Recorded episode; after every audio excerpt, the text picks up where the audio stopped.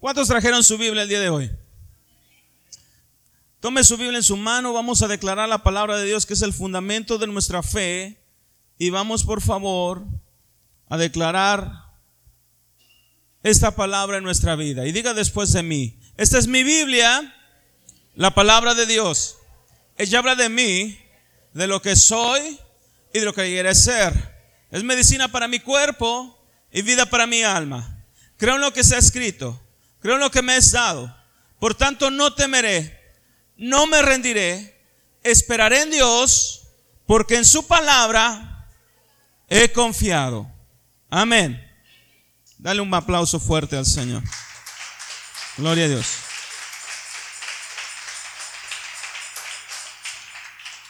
Durante el mes de noviembre hemos estado hablando de la filosofía del mundo, filosofía cristiana. Ese ha sido el tema de todo este mes de noviembre.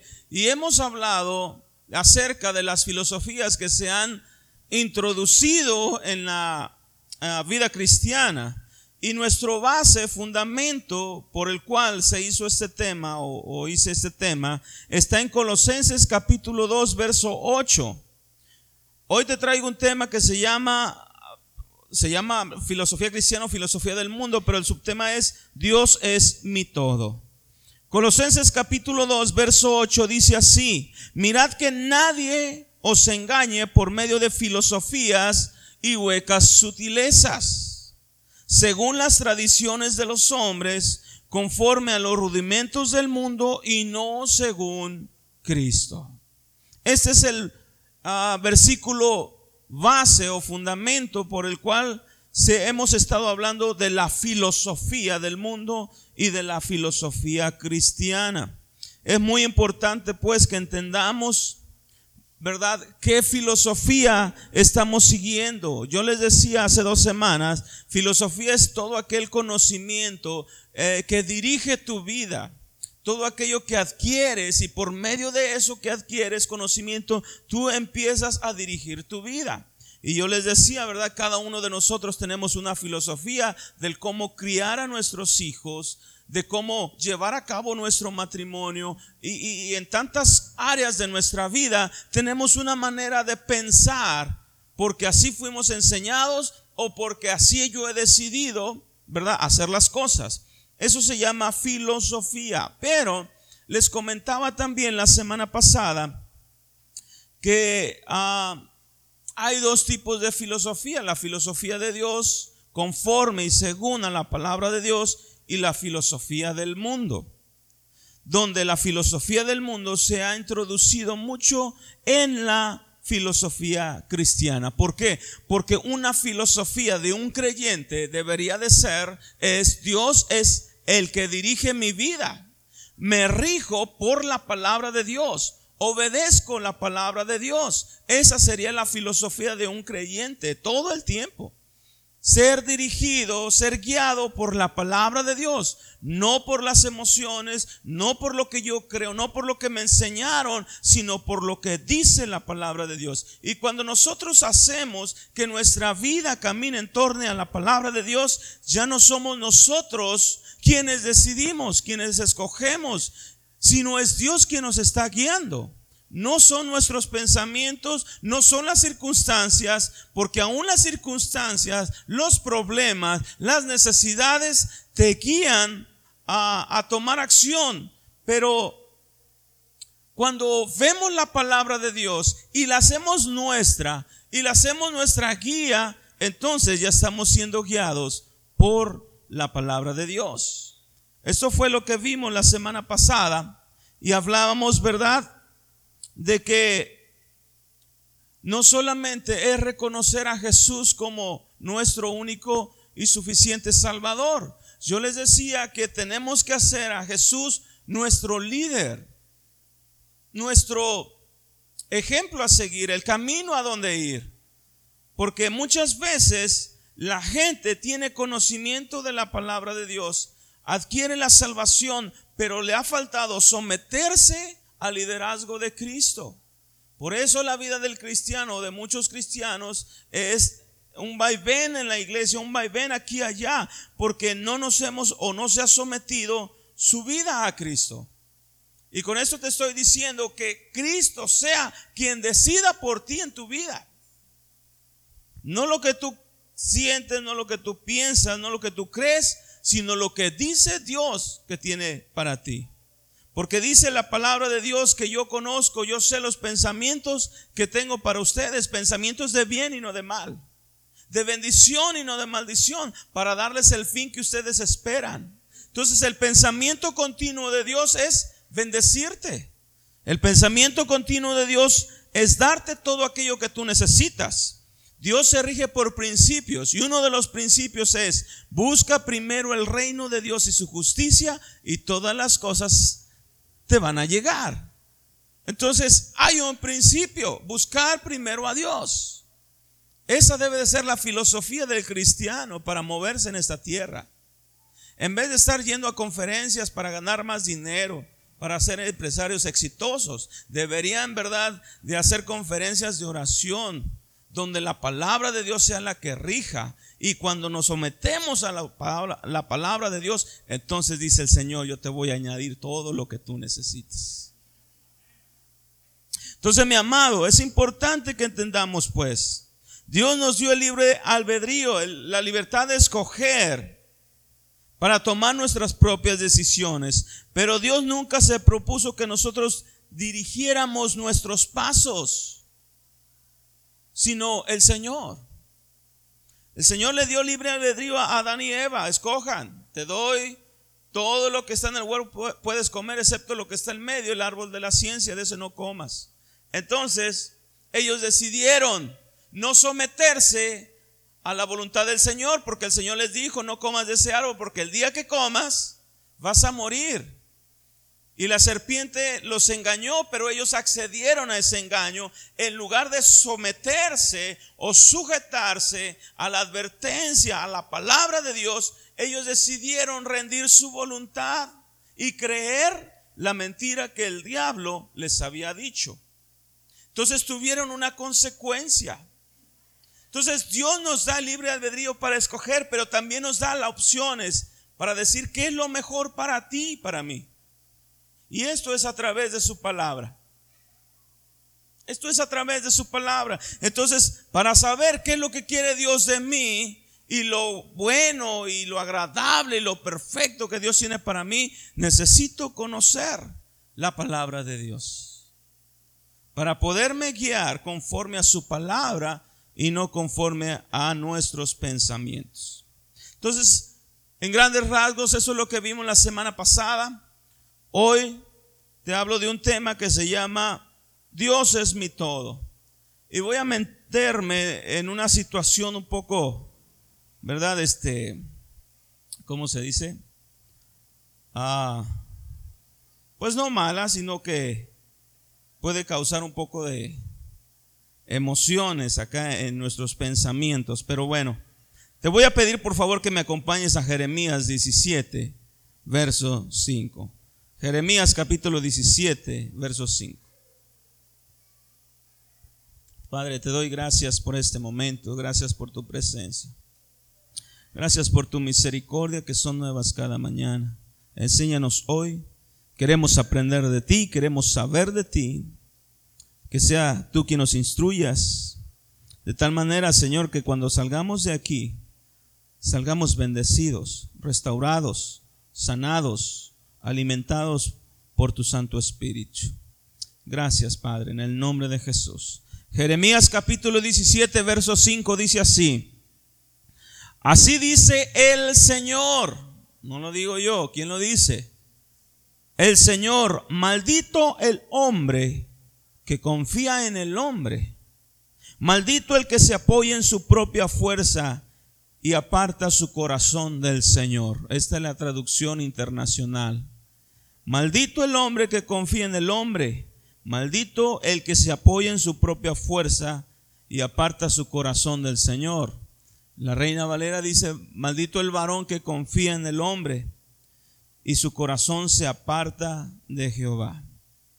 Voy a entrar, como les decía, en un tema un poco controversial. ¿Por qué? Porque hablando de filosofías, hay filosofías que se han introducido en la iglesia cristiana. La palabra de Dios dice que de manera que si alguno está en Cristo, nueva criatura es, las cosas viejas pasaron, he aquí todas son hechas nuevas. Pero yo te voy a decir, si nosotros no renovamos nuestra mente, si nosotros no nos despojamos de las cosas viejas, el vino nuevo no va a venir a nuestra vida. El aceite nuevo no va a venir a nuestra vida. El conocimiento o el discernimiento de la palabra de Dios no va a venir a nuestra vida. Tendremos que despojarnos de todo nuestro pasado, de todo lo que nos enseñaron, para poder entonces adentrarnos en la palabra de Dios y poder adquirir el vino nuevo, el aceite nuevo que nos va de alguna manera a dar el Señor para que podamos entonces dirigir nuestra vida conforme a la voluntad de Dios. ¿Por qué le digo esto? Porque desafortunadamente se han introducido enseñanzas en la iglesia cristiana que viene uno arrastrando desde hace mucho.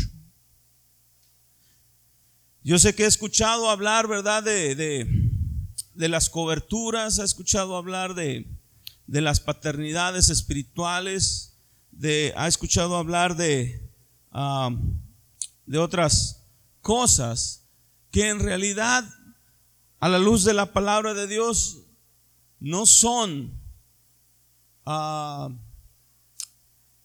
una doctrina por la cual el Señor Jesús se haya basado para enseñarnos de esa manera. El Señor Jesús nos vino a, a introducir al Padre.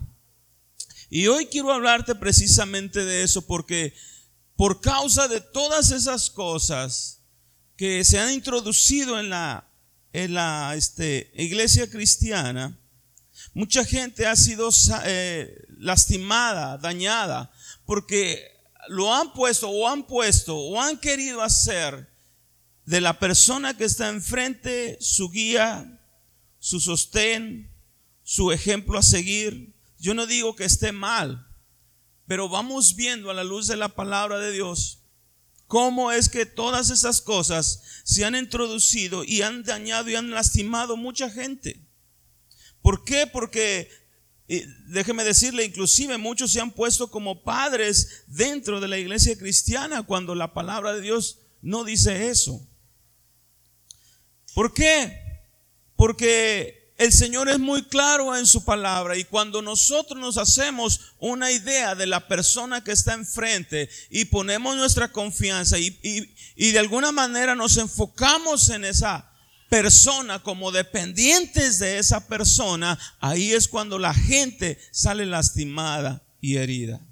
Por eso hoy te voy a hablar acerca de estas filosofías que son de hombres, filosofías que fueron costumbres y tradiciones, pero que no tienen ningún peso espiritual en la vida de un creyente. Y ahorita vamos a ver eso. Acompáñame por favor a Mateo capítulo 23, verso 1.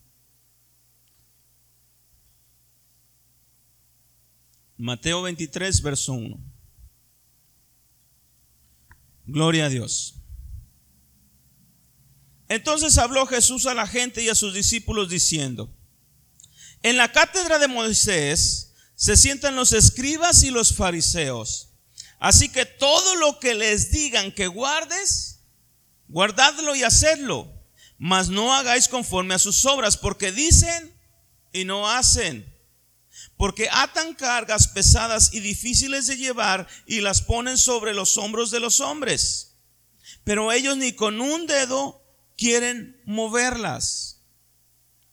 Antes hacen todas sus obras para ser vistos por los hombres, pues ensanchan sus filacterías y extienden los flecos de sus mantos y aman los primeros asientos de las cenas y las primeras sillas en las sinagogas y las salutaciones en las plazas y que los hombres los llamen rabí.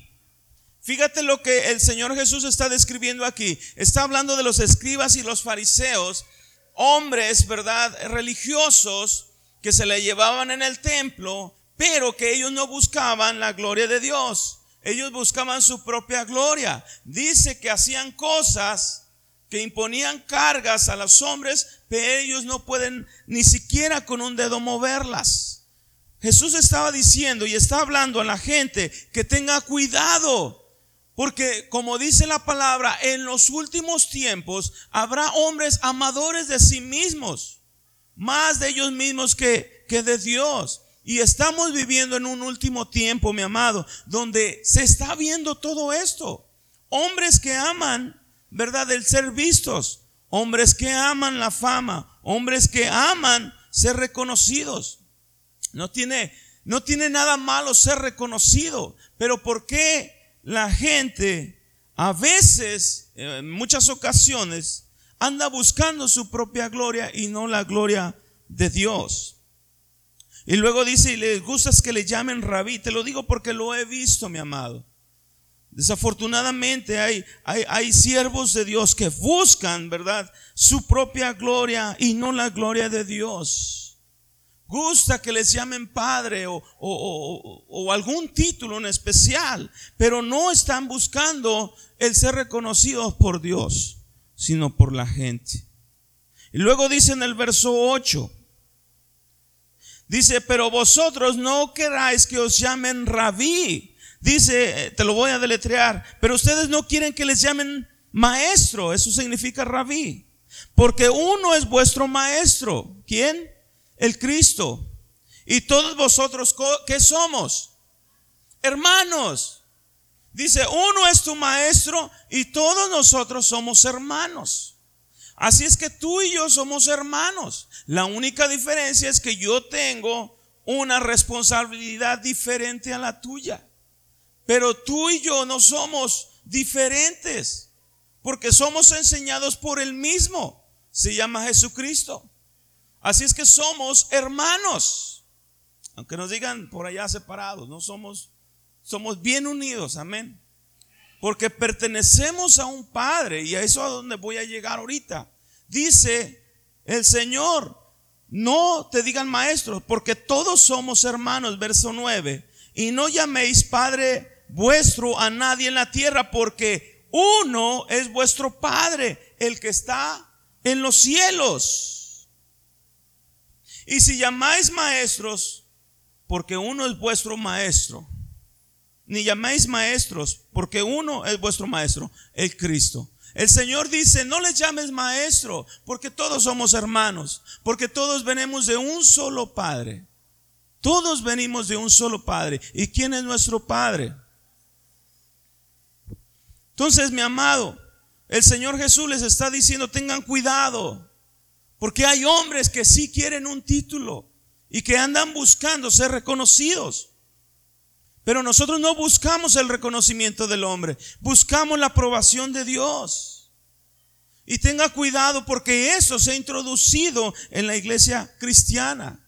Cuando llaman a los hombres de Dios como padres espirituales. Mire, es tan delicado esto. Yo no digo que a veces uno cuando asiste a, una iglesia, una congregación y hace un clic o, una relación con el que está enfrente, con el pastor. Y, puede haber una relación tan estrecha que ah, las personas lo pueden ver como algo, un ejemplo a seguir, una persona a quien, ah, ¿cómo se dice? Seguir. Yo no, yo no estoy en contra de eso, ¿sí?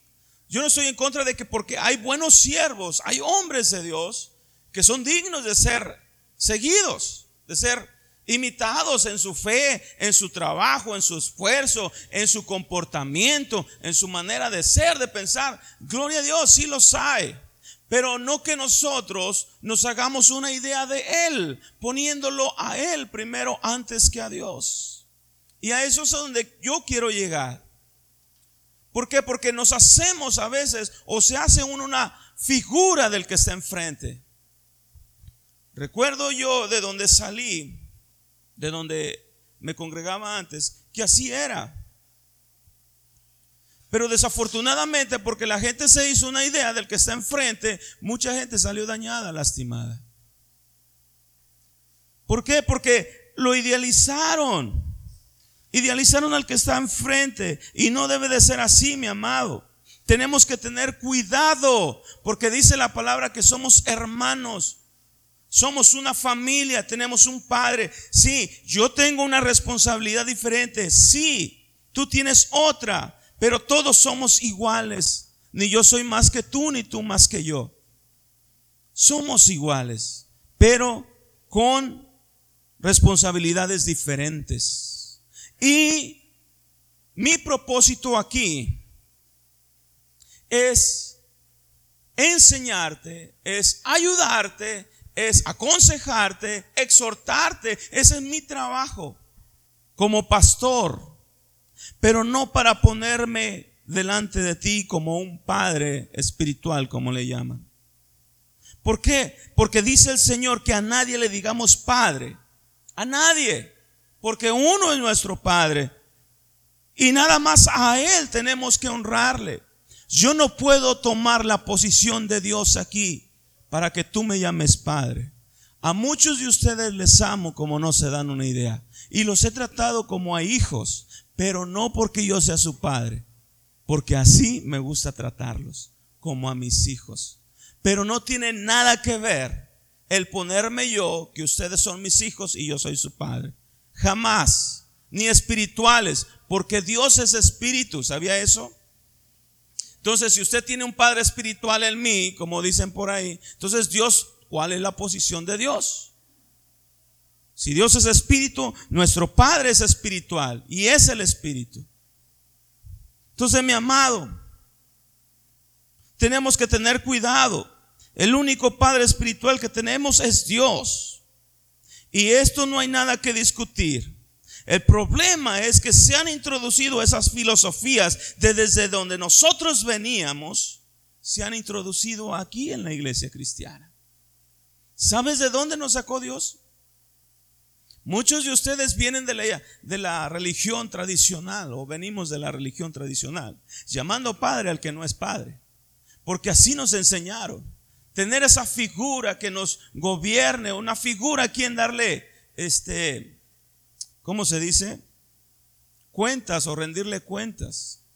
Pero eso se viene arrastrando no de aquí desde hace mucho y se viene introduciendo en la iglesia cristiana. ¿De dónde nos sacó Dios? Y ahora estamos introduciendo la misma enseñanza de allá. Tanto que dicen que tienen, está el Santo Padre, o cómo le llaman? Sí, mis amados, solamente hay un santo Padre y se llama Dios o Jesús, como quieras llamarle. Pero tú y yo somos hermanos. Pero tú y yo somos familia.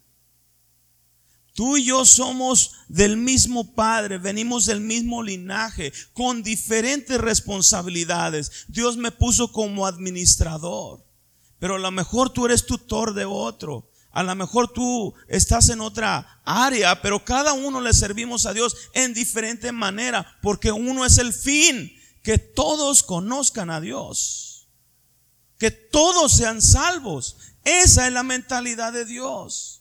Tenemos que tener cuidado, mi amado.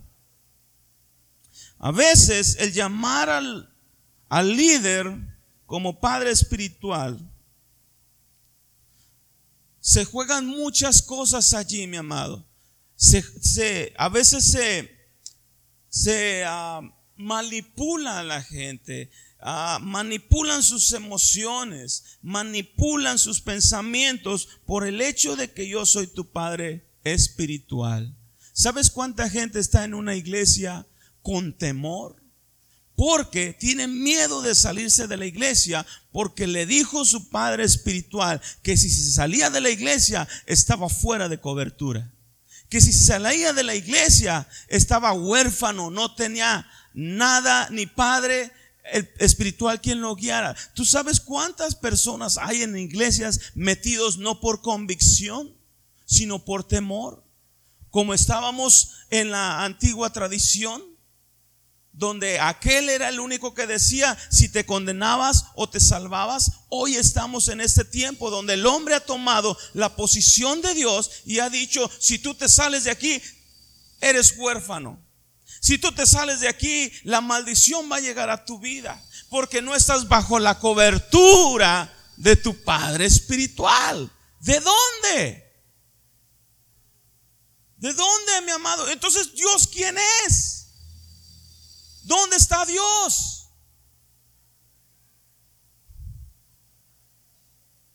Es increíble, mi amado, pero son filosofías que se han introducido en la vida cristiana, que las han adoptado la gente. Y esto no es de ahorita, es de muchos años y desde la iglesia tradicionalista para acá.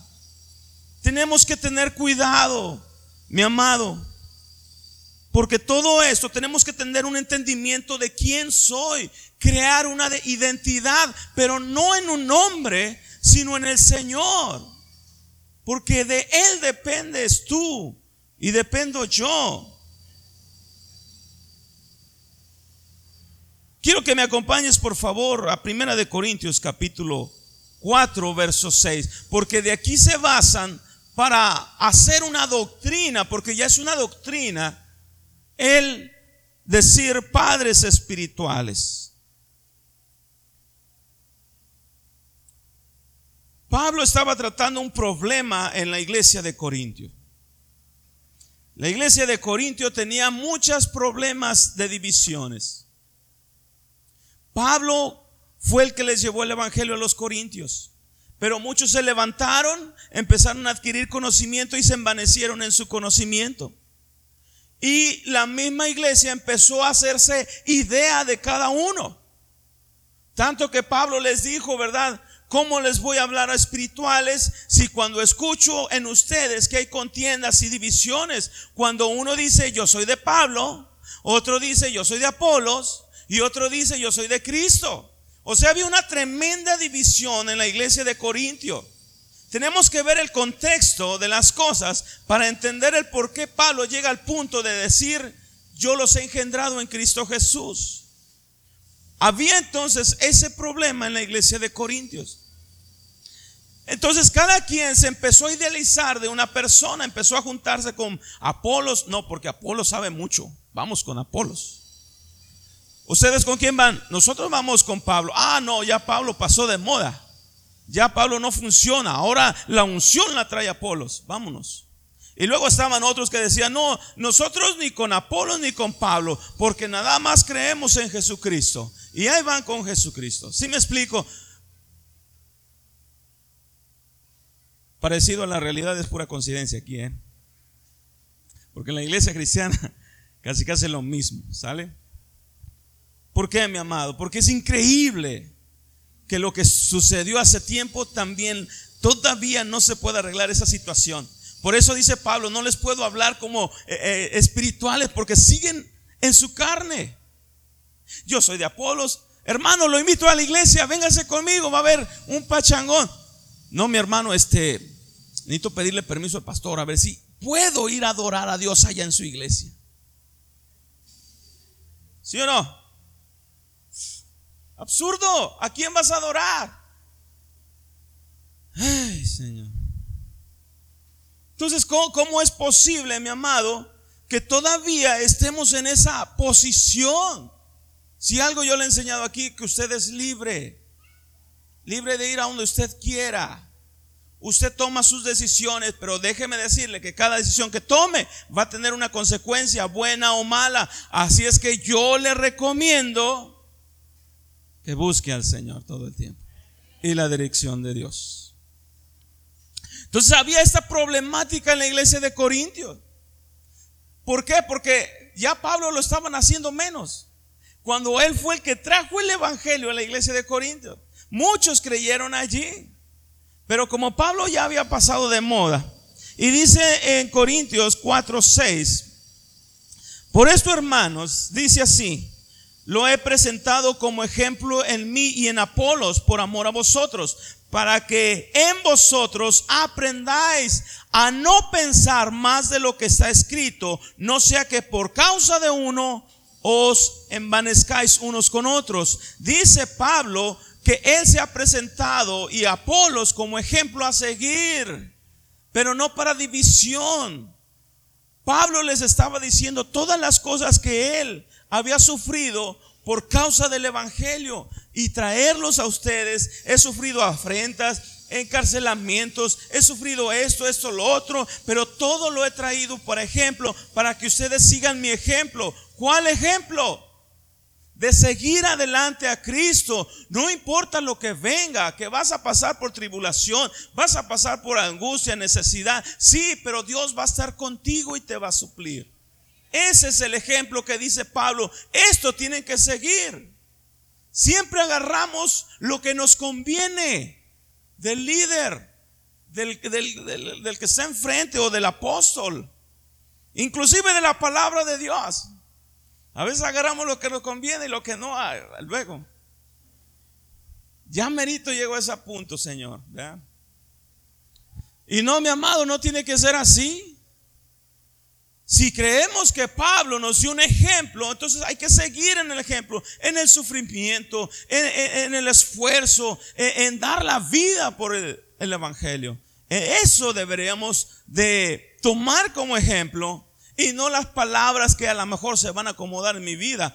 No, mi amado, o somos o no lo somos. Entonces toda esta rivalidad que había en una iglesia específico, Corintio, tuvo que ponerle eh, un orden, Pablo. Y dice en el verso 14, ahí mismo, pero en el verso 14. Dice así, no escribo esto para avergonzaros, sino para molestaros como hijos míos amados. Porque aunque tenéis o tengáis diez mil años en Cristo Jesús, no tendréis muchos padres, pues en Cristo Jesús yo os engendré por medio del Evangelio. Y aquí es donde viene el punto, porque Pablo, ¿verdad? Fue un padre espiritual para los corintios, entonces todas las iglesias deben de tener un padre espiritual. Vuelvo a decir, había un problema aquí, ¿sale? Y yo quiero ponerme de ejemplo, porque como les decía hace rato, a muchos de ustedes, si no es que todos, les he tomado un aprecio diferente a cada uno. A unos los exhorto de una manera, a otros de otra. A unos, ¿verdad? Les doy más tiempo, pero no quiere decir que no esté pensando en ellos o esté orando. A todos y cada uno de ustedes les he tomado cierto aprecio y los he tratado como trato a mi hijo o a lo mejor mejor que como trato a mi hijo. ¿Por qué? Porque es el mandamiento que Dios me mandó a cuidarlo, a ayudarles, a aconsejarles. Pero ese es mi sentimiento. Muchos de ustedes saben que yo trabajo en una fundación. Alimentamos alrededor de 120, 130, muchos niños por allá. Dependiendo. ¿Verdad? ¿Sabes qué pasa cuando llego a la fundación? Lo primero que llegan eran los, Laura no me va a dejar mentir, llegan los chiquillos a, este, ¿cómo se dice? A quejarse. Mira, Javier, dile que comparta conmigo. Y dile, Ira me pegó.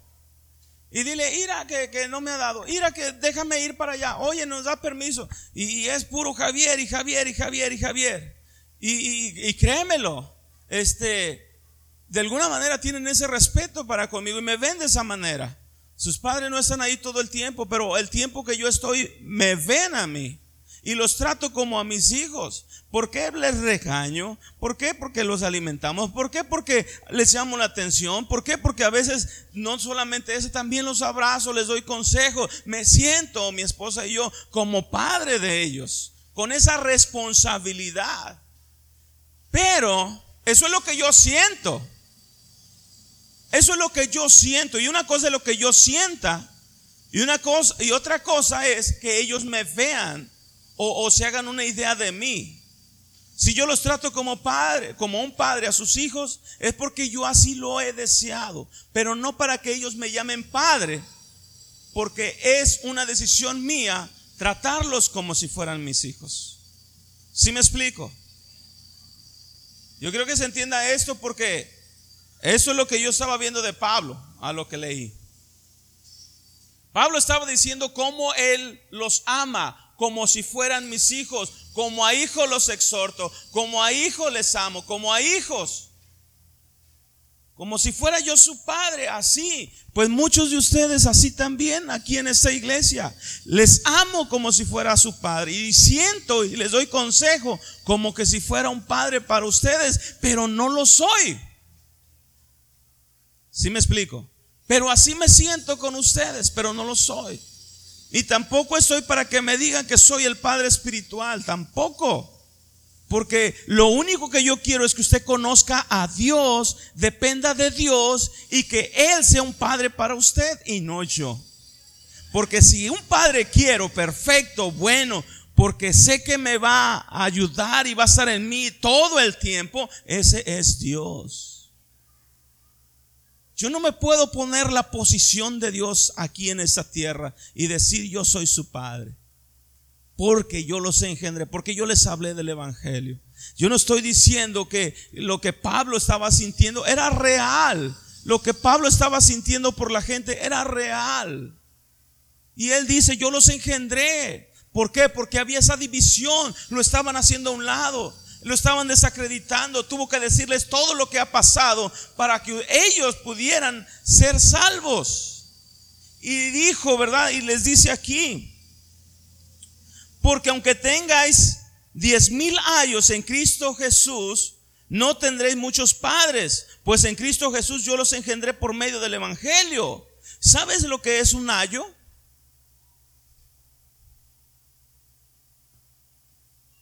¿Me pones por favor la siguiente? El otro. Ahí. Ayo.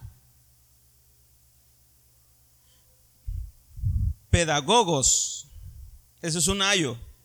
Un ayo es un tutor. ¿Sale? Es, vaya, líder de muchacho, siervo, cuyo oficio era llevar a los niños a la escuela. Un tutor, pedagogo, ¿sabe lo que es? En las escuelas hay pedagogos.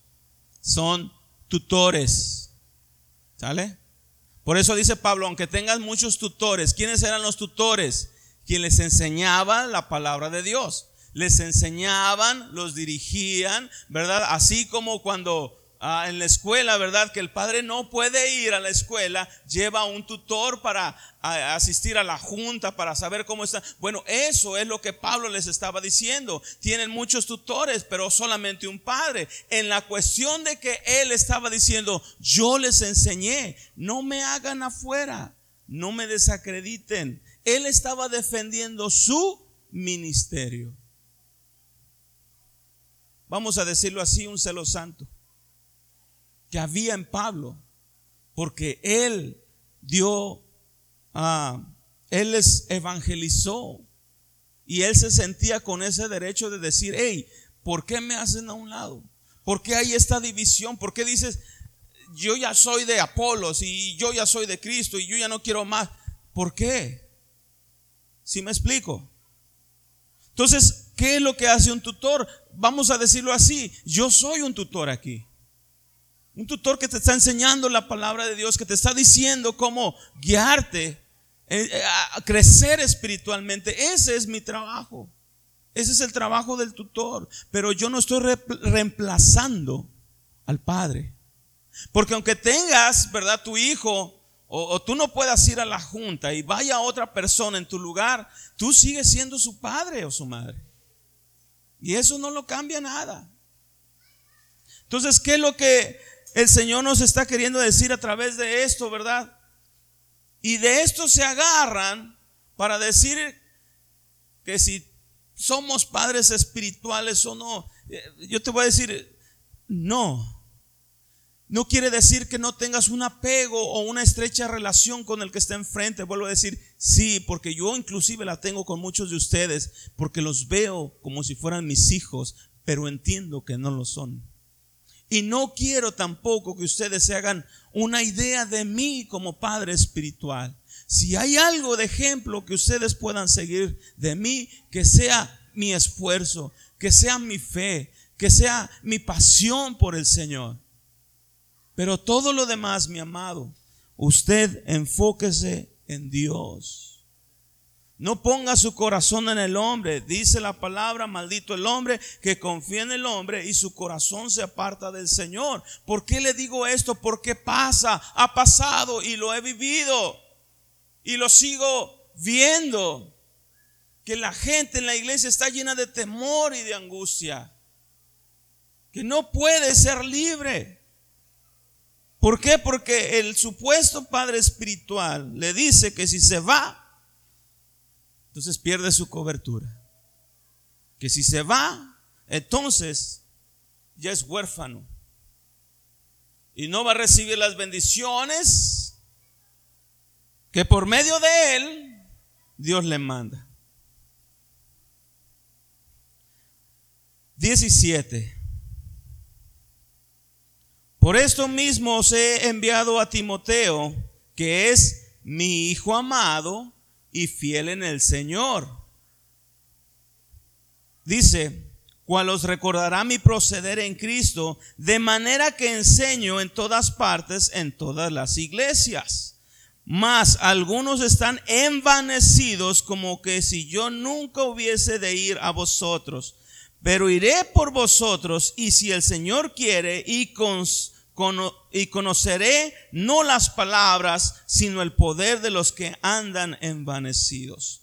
Pablo tenía una estrecha relación con Timoteo porque fue por mucho tiempo su compañero de milicia. Y le amó tanto este Pablo a Timoteo que lo hizo como su hijo y lo educó como que si fuera su hijo. Yo te quiero decir algo, no malinterpretemos el sentimiento o el sentir que tenía Pablo por las personas, hacernos una idea de la persona misma. El hecho de que Pablo diga, es que es como mi hijo, sabes que a muchos de ustedes yo les digo hijo y los veo como mis hijos. Pero vuelvo a decir, no para que se haga una idea de mí, todos somos hermanos. Jesús lo dijo, y si el Señor lo dijo, quiere decir que está bien dicho. Y hay que seguir lo que el Señor dice. Entonces, un niño puede tener muchos tutores, pero solamente tiene un padre. Nosotros podemos tener muchos tutores. Hay quien te enseñó a tocar guitarra, tu tutor. Hay quien te enseñó la palabra de Dios, el Evangelio. Hay quien te enseñó a predicar. Hay quien te enseñó a, a, a, este, a compartir el Evangelio. Son tutores, porque aquí estamos para eso pero uno es tu Padre.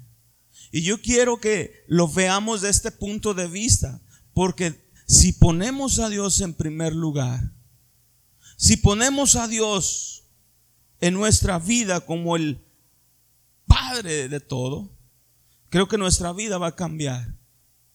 Seremos más confortados en nuestro corazón. El siervo de Dios está para exhortar a los demás con amor, como un padre a sus hijos, pero sin perder la posición, la posición que le corresponde. Yo no voy a perder la posición que me corresponde porque soy soy un siervo, pero también estoy sometido al Señor. Yo no quiero que tú te sometas a mí. Yo quiero que tú y yo nos sometamos a Dios. Dice la palabra, someteos pues a Dios y el diablo huirá pero no para que te sometas a mí. Si la palabra hubiera dicho, someteos todos a Pablo, someteos todos al pastor Javier, ah, entonces vamos todos. Pero la palabra dice, someteos a Dios.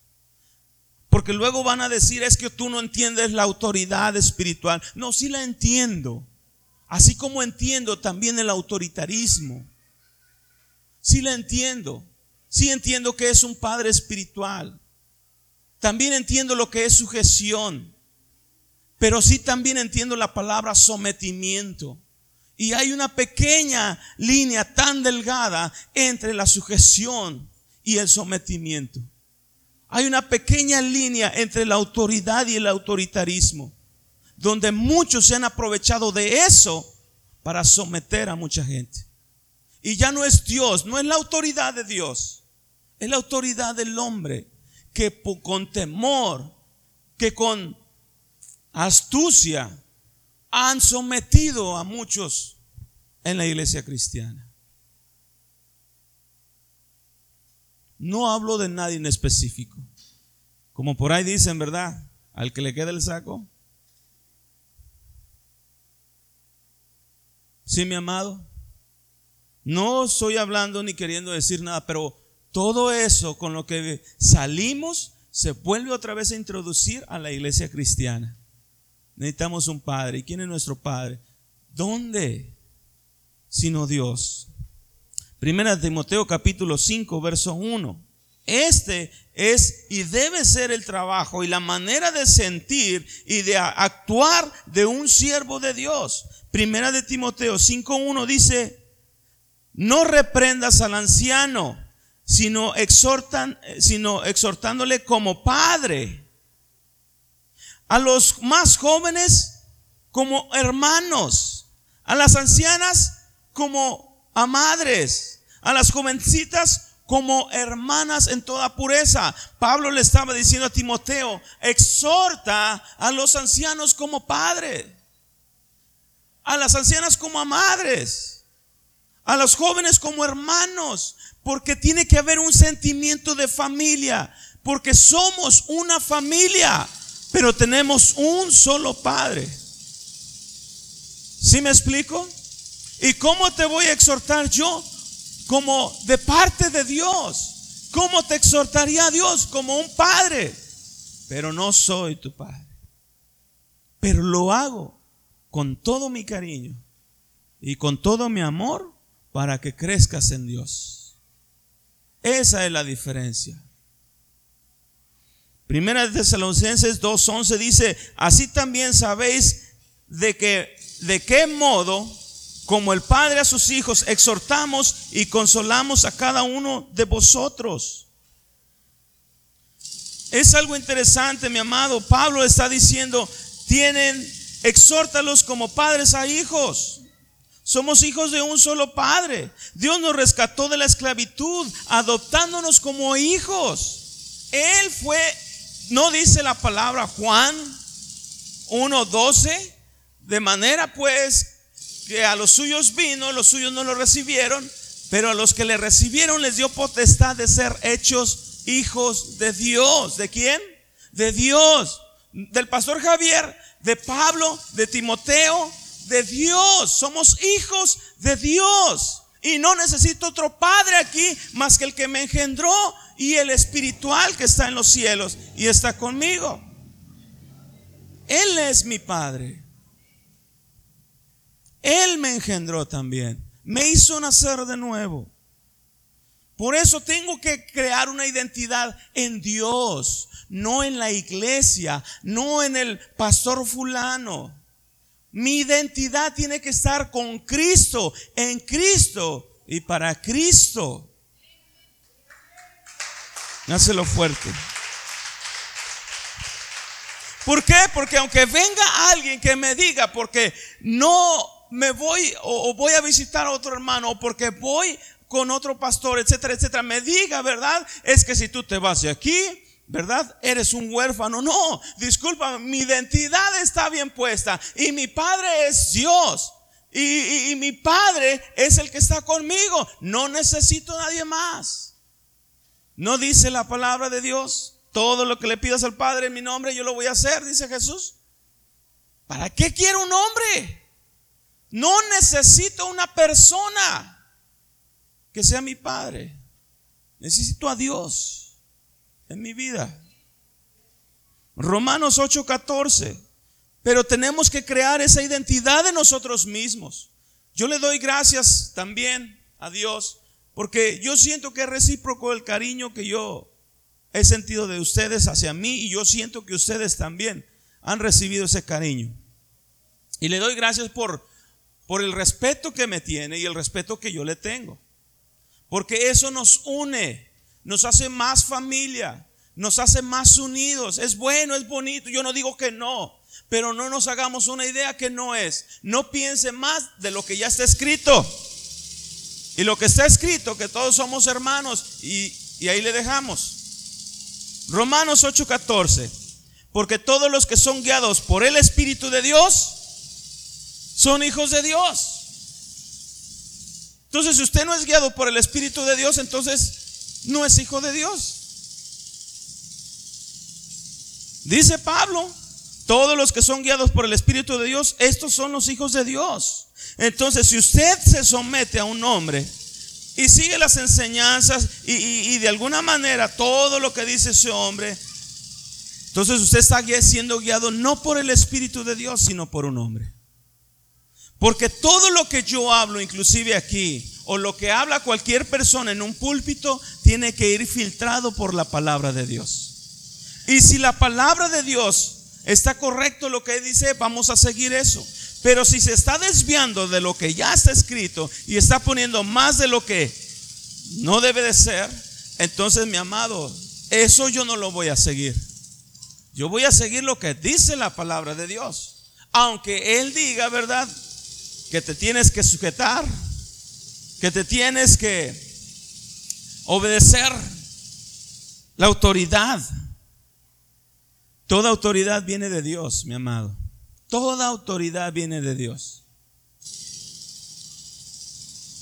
Pero cuando la autoridad no viene de Dios, entonces es autoritarismo porque quiero someter a la gente a mi manera.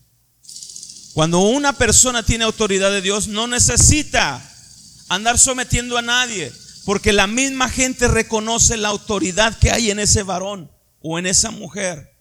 Y no necesitas que le digas, tienes que sujetarse, porque sabe que sabe que hay autoridad ahí enfrente. Sin necesidad de infundirte temor. Sin necesidad de, estarte diciendo, ¿verdad? Si te vas de aquí o no puedes ir o no puedes hacer, no. Porque sabes que hay autoridad allí. El Espíritu nos dice, el Espíritu nos, ah, nos enseña donde hay una autoridad espiritual. Romanos 8:14, entonces, todos los que son guiados por el Espíritu de Dios, estos son los hijos de Dios. Verso 15, pues no haber recibido el espíritu de esclavitud para estar otra vez en temor, sino que haber recibido el espíritu de adopción por el cual clamamos, Abba Padre, somos adoptados, pero no por un hombre, por Dios. Somos adoptados por Dios. Dice, ya no estamos otra vez en el espíritu de esclavitud. Somos libres somos libres. Veníamos de la iglesia tradicionalista, ¿verdad? Teniendo una figura paternal. Poniéndose en la posición de Dios porque ellos decían o dicen, ¿verdad? Es que nosotros estamos casados con la iglesia. ¿Cuándo usurpaste la posición de mi Señor Jesucristo como el novio? Lo están usurpando. Jesús es el novio, no dice yo, yo soy el novio. Es que nosotros nos casamos con la iglesia. Esa posición no te corresponde a ti. Estás usurpando la posición del Señor Jesús. Lo mismo pasa, es que yo soy su padre aquí espiritual. ¿Y Dios dónde está? ¿Lo voy a usurpar?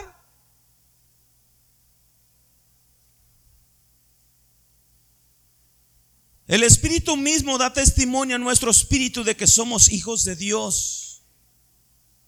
Y si hijos, también herederos, herederos de Dios y coherederos con Cristo. Así que si padecemos juntamente con Él, para que juntamente con Él seamos glorificados. El Espíritu mismo me da testimonio a mí que soy hijo de Dios. Pero que si te sales de esta iglesia ya no vas a ser, vas a ser huérfano. El Espíritu dice que soy hijo de Dios. Esté en esta iglesia, esté en otra iglesia, esté en China, donde sea, soy un hijo de Dios. Y es suficiente.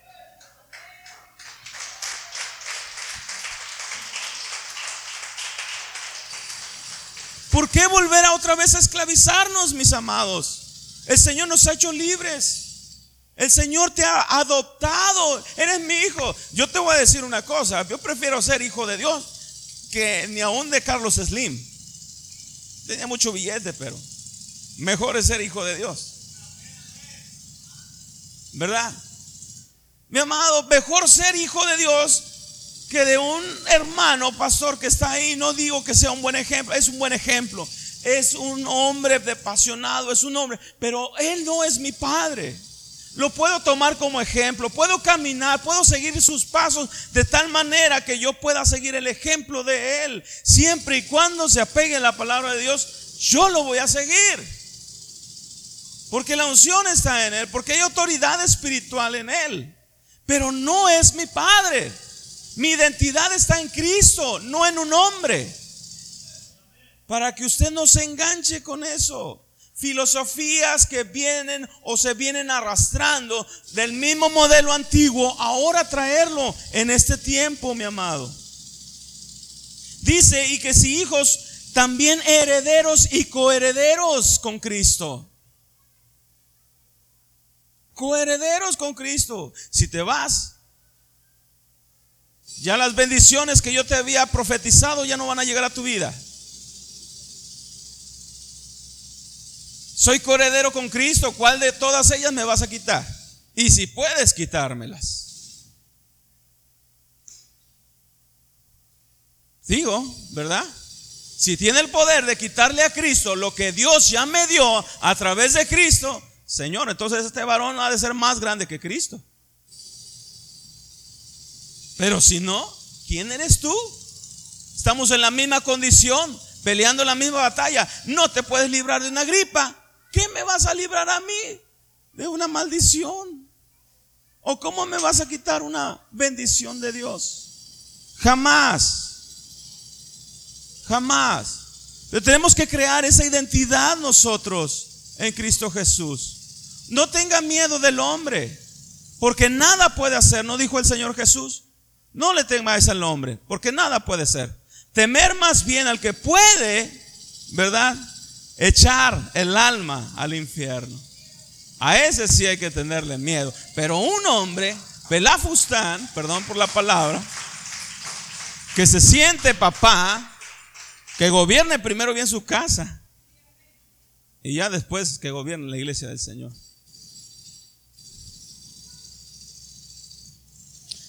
A veces, mi amado, nos hacemos esas ideas porque venimos de, una casa quebrantada, disfuncional, y buscamos a alguien, esa figura paterna. Hay gente que fue huérfana y a lo mejor ven en el líder, en el pastor, en el hermano, cierto apego este, emocional, porque lo ve una figura de, deseando, ah, ojalá y mi padre fuera como este varón. Y fíjate una cosa, sucede, a veces sucede. Pero tenemos que llegar a Cristo Jesús y ser sanados de todas esas situaciones emocionales en nuestra vida. ¿Para qué? Para no poner nuestros ojos donde no debemos, sino en el Señor. Y cuando seamos sanados en nuestro corazón, los voy a ver aún con más amor y los voy a admirar más. Y, voy a ver que en ustedes sí son siervos del Dios Altísimo. Pero tengo que ser sanado también. Porque una persona que no es sanada se empieza a hacer figura a alguien, a un ser humano que no lo es. Entonces, mi amado, es importante que entendamos esa parte. Vamos por favor a Gálatas, ya casi estoy por terminar. Gálatas capítulo 4, verso 1. Pero también digo, entre tanto que el heredero es niño, en nada difiere del esclavo, aunque es señor de todo, sino que bajo tutores, curadores, está en el tiempo señalado por el Padre.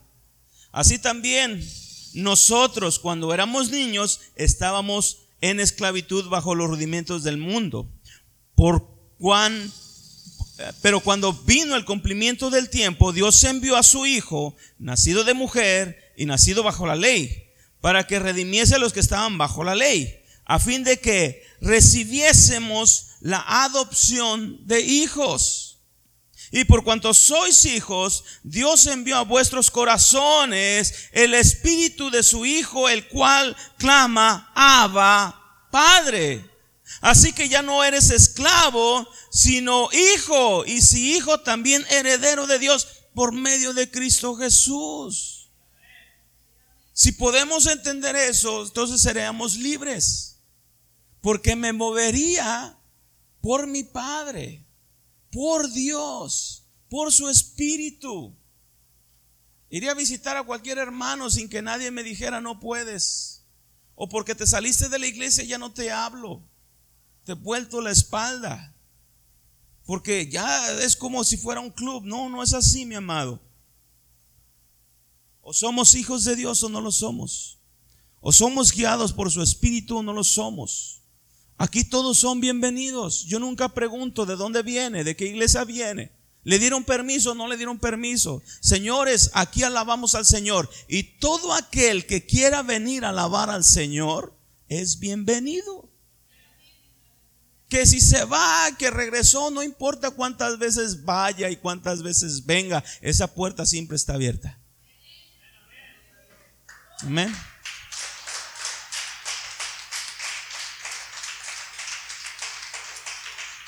Hay muchas cosas que me gustaría enseñarles, mi amado. Porque se agarran de muchas filosofías que no tienen nada que ver con la palabra de Dios. Porque luego dicen, es que yo voy a dar cuenta de ti. Por eso te tienes que sujetar a mí, porque yo voy a dar cuenta de ti. No es de esa manera como vamos a dar cuenta. Yo no voy a dar cuenta de lo que tú haces, de tus pecados, yo no voy a dar cuenta de tus acciones. De lo que sí voy a dar cuenta es de lo que yo te estoy enseñando. De lo que yo te estoy hablando. De eso voy a dar cuenta. Y si tú estás en pecado y yo no te estoy exhortando, de eso sí voy a dar cuenta. Porque dice que la palabra que la atalaya está para, este, ¿cómo se dice? ¿Ah? velar, pero advertir. Para advertir, el atalaya era el que estaba en la torre más alta y cuando venía el enemigo tocaba la campana o prendía fuego o X para que los demás dijeran, viene el enemigo, levántense, no se duerman. Eso es lo que hace una atalaya. Entonces, si yo te estoy viendo que estás haciendo mal, te voy a exhortar. Porque si yo no lo hago, entonces Dios me va a demandar. Lo viste, estabas ahí, eras el líder, eras el que lo tenía que haber este, exhortado y no lo hiciste. De eso voy a dar cuenta de ti. Pero de lo que tú hagas fuera de esta iglesia, cuando yo no te puedo ver porque no soy Dios, no estoy las 24 horas, 365 días del año en tu mente, en tu corazón. No, Señor, cada quien va a dar cuenta de sí. Pero mi trabajo lo tengo que hacer. Y si tú decides irte, que te vaya bien, Dios te bendiga. Y si tú te quieres quedar, bienvenido, Dios te bendiga. Pero cada acción que usted haga o que yo haga, vamos a dar cuentas cada uno de nosotros. Así es que mi amado, si alguien le dice, es que yo voy a dar cuenta de ti, ¿y qué pasa si te vas, si te pierdes? No, esa es decisión de cada uno. No somos niños que nos traen de la orejita.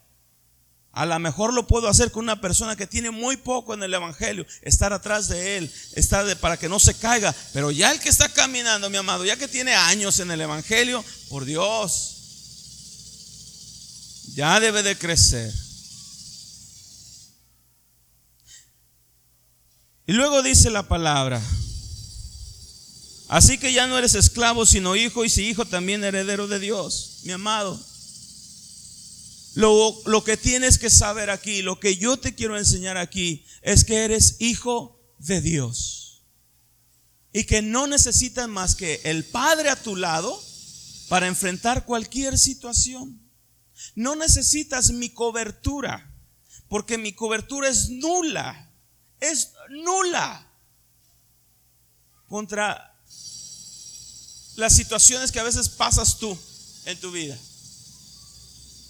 Y me refiero que es nula, no porque no ore por ti o porque no tenga el poder, Porque si tú has puesto tu fe en la cobertura que yo te doy, estamos mal.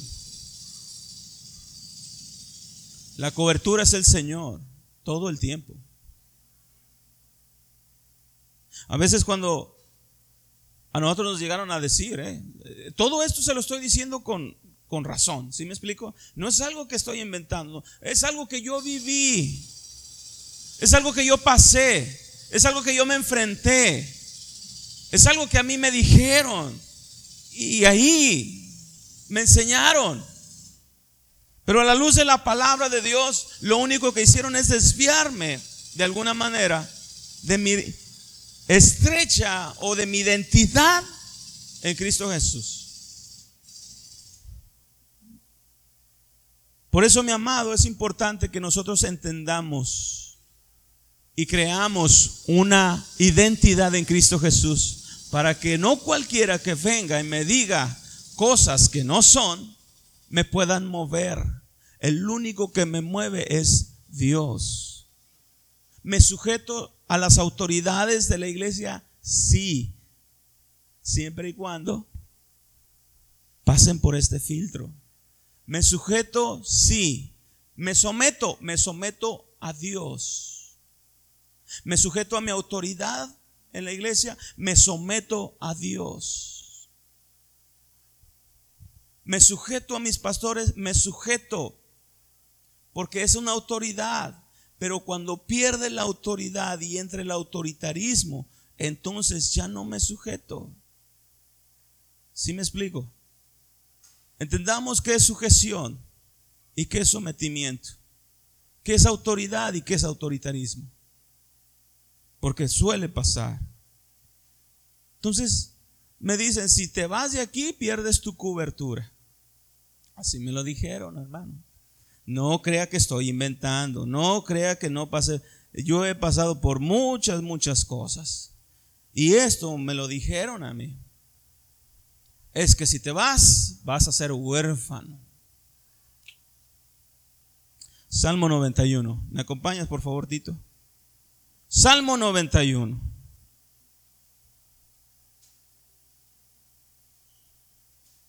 El que habita al abrigo del Altísimo morará bajo la sombra del Omnipotente. ¿Quiénes? ¿Quiénes son los que habitan? ¿Cuántos quieren habitar? Entonces, si tú habitas en el abrigo, al abrigo del Altísimo, vas a morar bajo la sombra del Omnipotente. Eso se llama cobertura.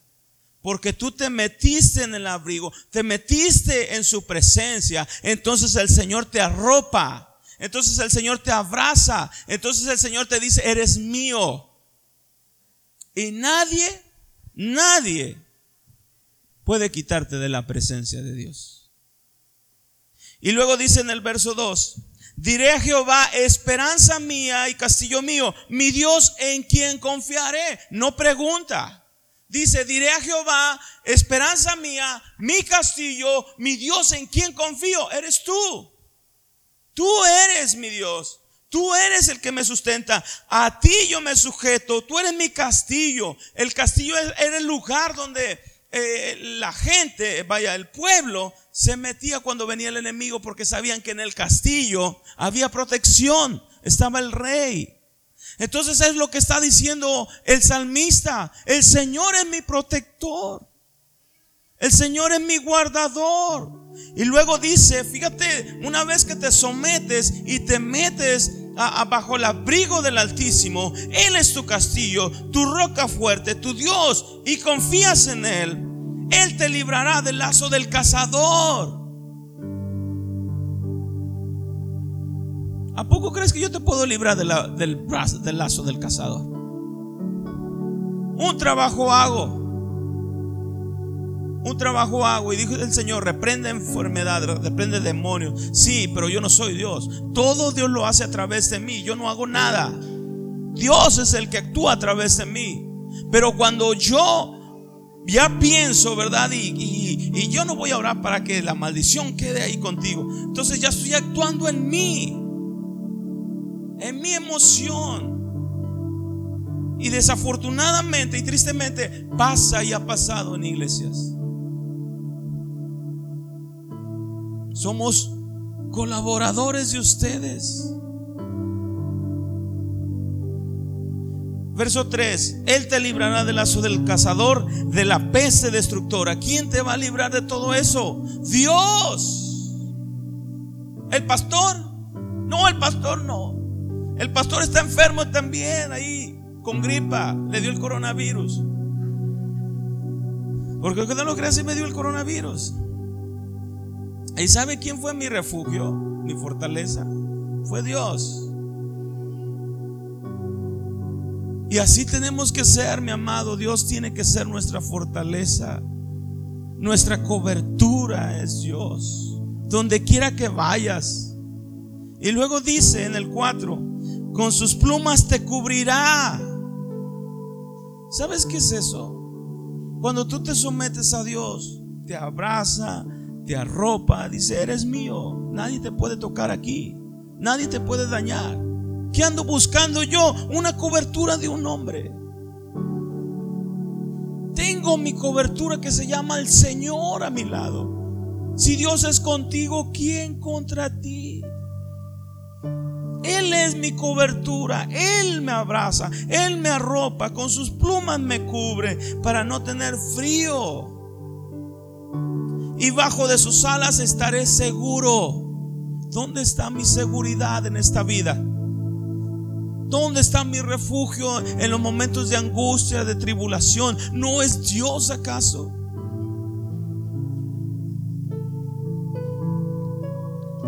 Y luego dice, escudo y adarga es su verdad.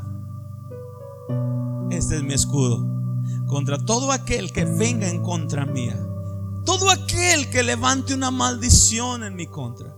Todo aquel que desee lo malo contra mí, heredero soy, hijo de Dios, hijo de Dios altísimo.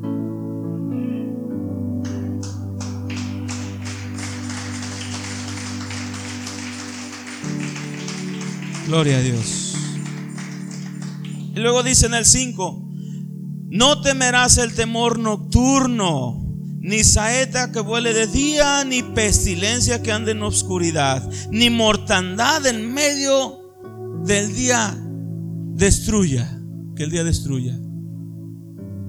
No temerás temor nocturno, ni saeta, o sea, una flecha que vuele de día, ni pestilencia, ni obscuridad, ni nada, porque en sus brazos estás seguro, porque en su castillo has puesto tu, tu fortaleza, porque has confiado en su palabra, porque has creído a su palabra. No importa lo que digan los demás, no importa lo que diga el hombre, dice el Señor, tú estás seguro conmigo.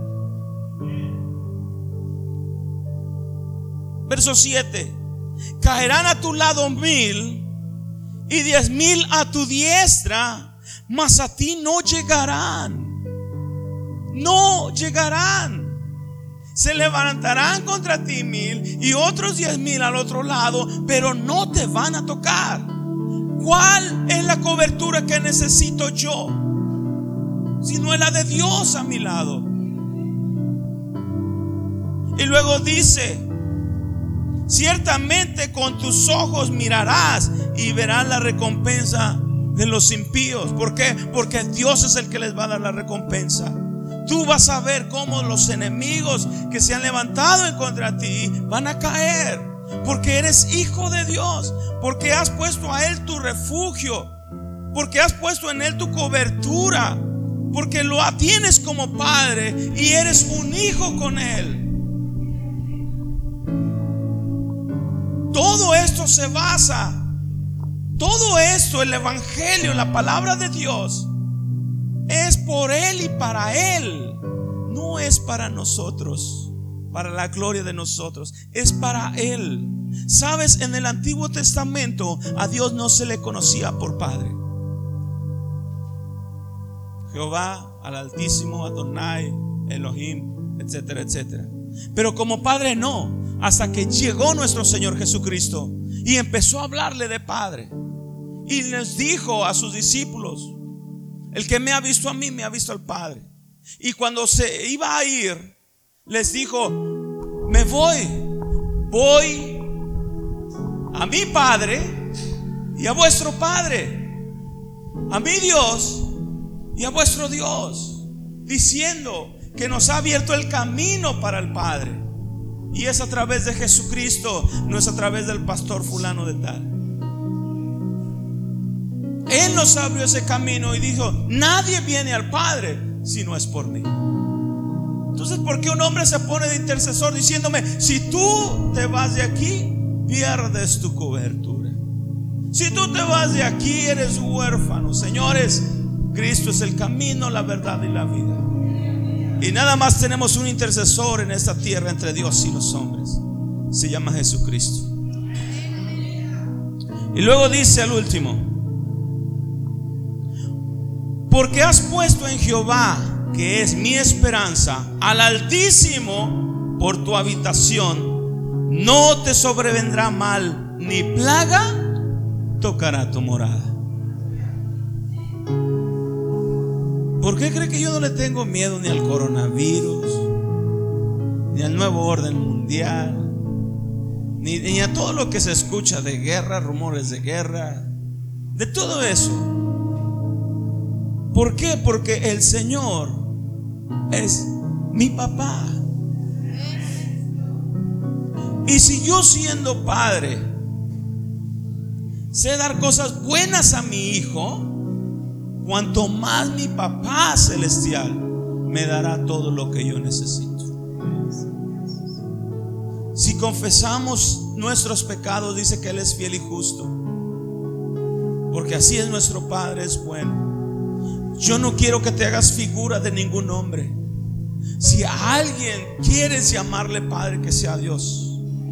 Si alguien quieres uh, que guíe tu vida, que sea Dios. Si en algo te puedo ayudar y ser un ejemplo para que puedas despegar y seguir al Señor, síguelo. Si en algo te puedo servir, pero no te hagas una figura mía o de mí. Solamente Dios es el único que importa aquí, ni tú ni yo. Una cosa es lo que yo sienta pero una otra cosa es lo que dice la palabra de Dios. Y nos guiamos por la palabra de Dios. Amén. Así es que caminemos conforme a las enseñanzas de Cristo.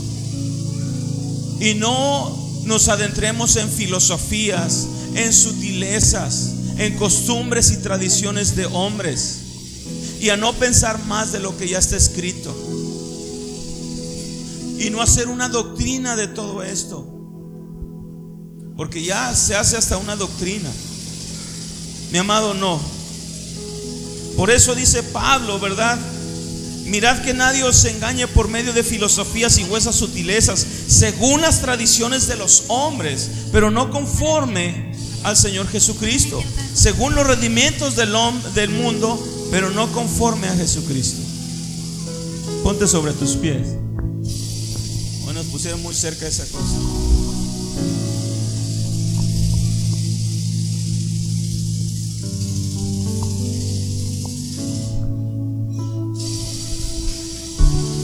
Mi amado, no quiero que me malinterpretes con todo eso que te estoy diciendo o que te he estado diciendo. Les amo. Les amo mucho. y, a muchos les he dado mucho de mi tiempo y les he ayudado y les he exhortado, también los he. Yo sé que también los he, este, de alguna manera, como dicen por ahí, jalando las orejas. Pero todo eso lo hago por amor al Señor y por amor a usted. Porque es mi trabajo y me es impuesta carga. Porque si yo no lo hago, Dios me demandará lo que yo tengo que hacer. Y yo sé que usted también tiene gente que le aprecia mucho, que le ama y que eh, se ha identificado con usted. Y yo le exhorto a que siga tratando a esas personas como que si fueran sus hijos, como que si fueran sus hermanos, como que si fueran sus madres pero sin desviarnos de lo que el Señor ya nos dijo. sin desviarnos de lo que el Señor ya nos enseñó. Padre, tenemos solamente uno y se llama el Señor Jesús. Amén, amén. Me siento honrado de que usted esté aquí y que pueda ver en mí un ejemplo de un siervo de Dios. Gracias. Porque también yo me siento honrado y de verlo como que si fueran hijos obedientes. Y ese sentimiento yo sé que es mutuo y recíproco. Por eso hoy yo quiero orar por usted. Yo quiero que usted crea esa identidad en Dios. Quizás muchos de ustedes fueron lastimados, dañados por otras cosas en la antigüedad, anteriormente, por, por haber puesto quizás o haberse hecho una idea de una persona de la que está ahí enfrente. Yo te voy a decir, deja que el Señor sane esas heridas. Deja que el Señor vuelva a crear esa identidad en ti, de que no necesitas la aprobación de nadie, sino la de Dios. De que no necesitas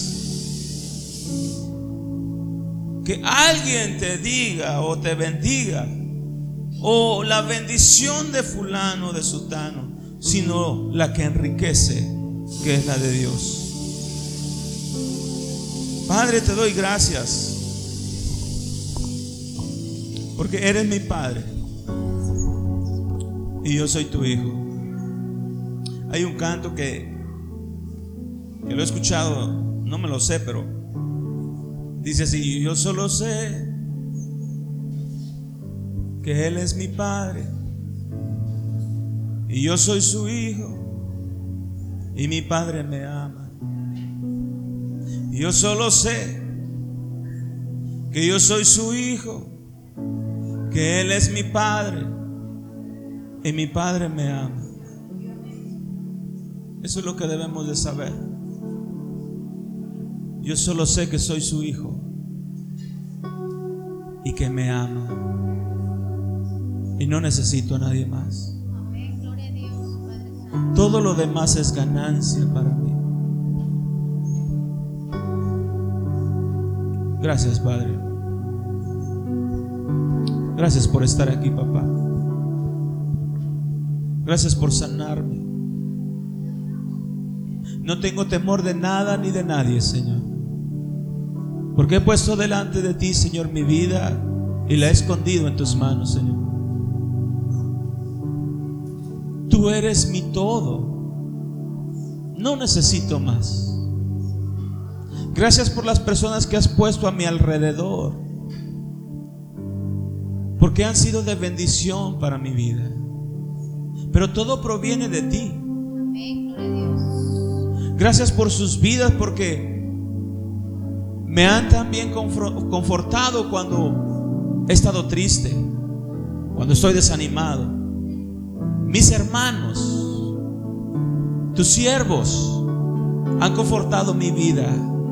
Le doy gracias a ti, Padre, por ponerles en su corazón el amarme y el aceptarme.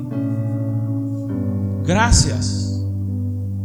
Porque así, Señor, como tú nos enseñaste, amarnos los unos a los otros.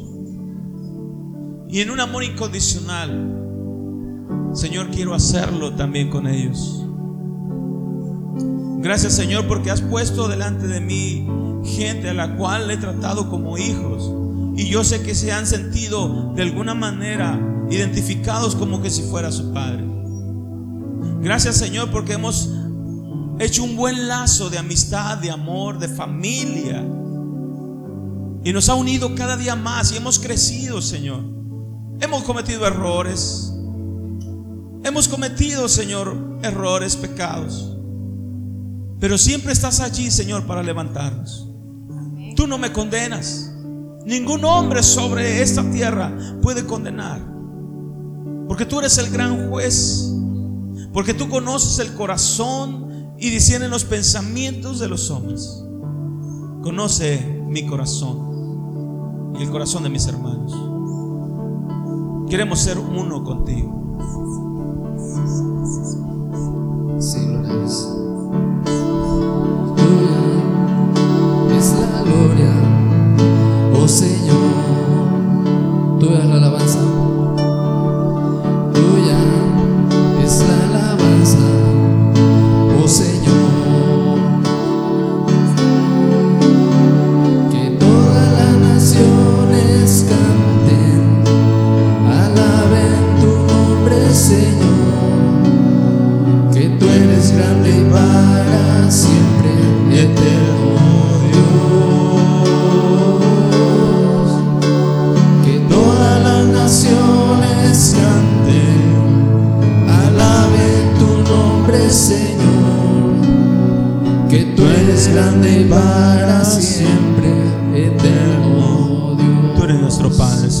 La gloria. Tuya es la gloria, oh Señor. Tuya es la alabanza. Tuya es la alabanza, oh Señor.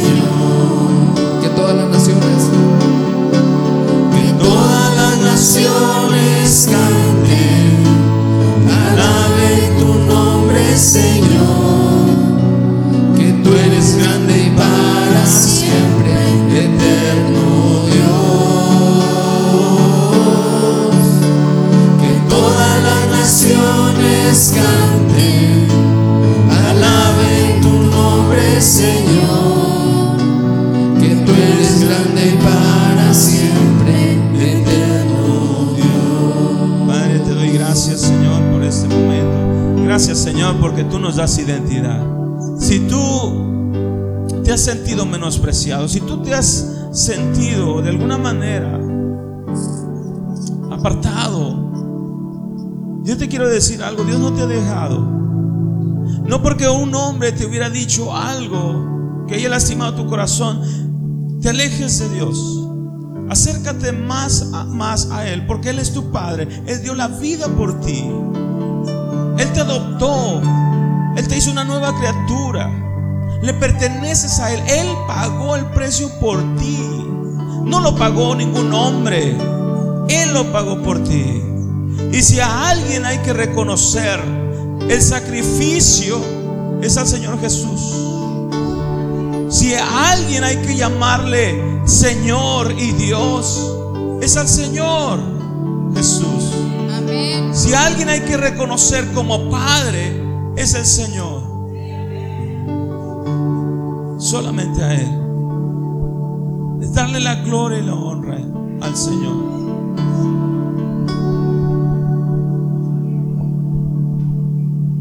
Gracias Señor.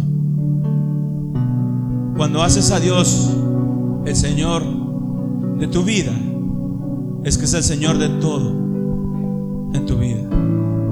Entonces todo lo que tú eres, todo lo que tú haces, todo lo que tú tienes, le pertenece al Señor. Por eso hoy, dile Señor, tú eres mi todo. Tú eres mi todo, tú me llenas, tú me completas, tú me renuevas, tú eres el que me completa. El Señor es mi rey, mi todo. El Señor es mi luz,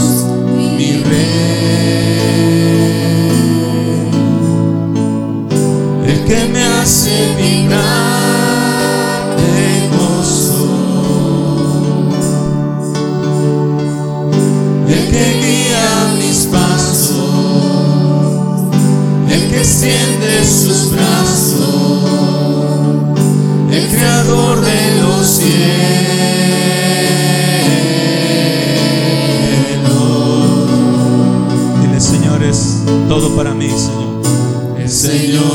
Mi rey, mi todo. Tú eres mi todo, Señor. No necesito a nadie. No necesito nada más que tu presencia. Presencia que me libra, que me sana, que me renueva, que me restaura, que me levanta. Señor. En guía mis pasos. ¿Quién? el que Que pasos, extiende sus brazos. el que extiende sus brazos, Creador de los cielos. el creador de los cielos.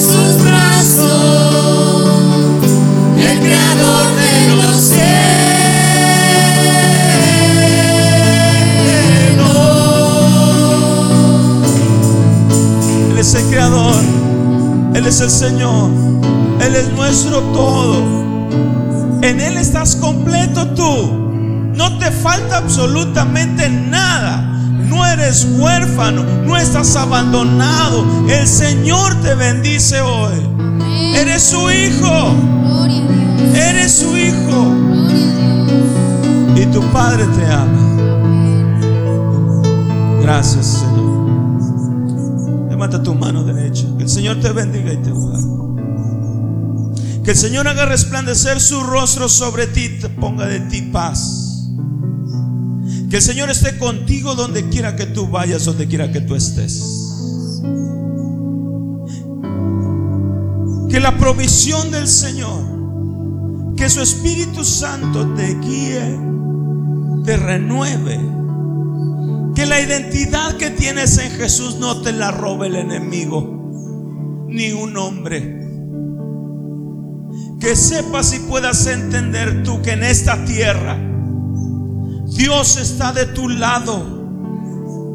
Que en esta tierra y durante esta transición el Señor es tu guardador, es tu refugio, es tu fortaleza, es tu sanador, es tu proveedor. Que puedas entenderlo, que cada paso que das, el Señor está de tu lado para defenderte, para guardarte del lazo del cazador, de la peste destructora. El Señor es tu todo. Dios te bendiga, mi amado. Dios te bendiga.